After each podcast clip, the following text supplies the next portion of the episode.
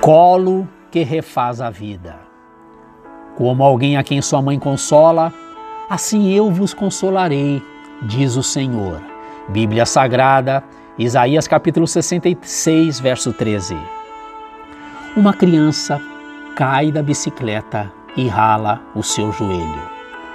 Enquanto segura a perna que sangra, olha para o rosto do pai e em lágrimas lhe pergunta: Por quê?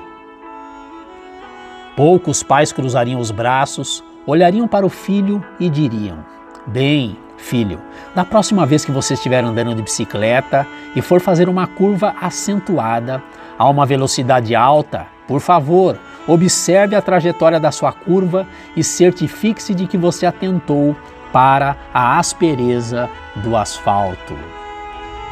Isso não seria uma resposta que aliviaria a dor.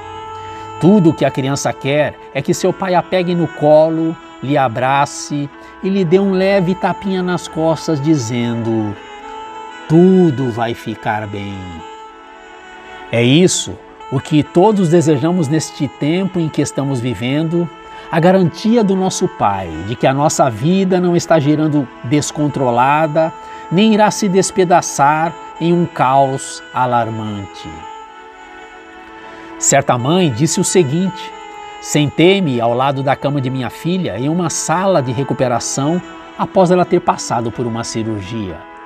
Quando os seus olhos se entreabriram, ela sentou-se desconfortável e começou a chorar.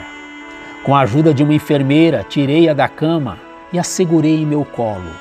Enxuguei as lágrimas em seu rosto, lembrando-a de que logo iria sentir-se melhor e iríamos para casa.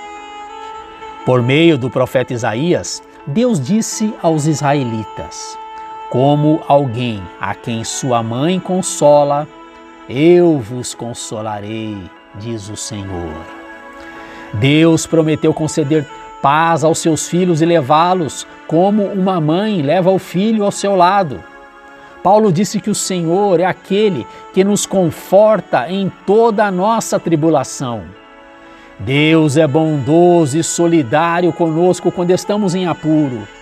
Um dia, todo sofrimento terá fim, nossas lágrimas secarão permanentemente e estaremos seguros nos braços de Deus para sempre.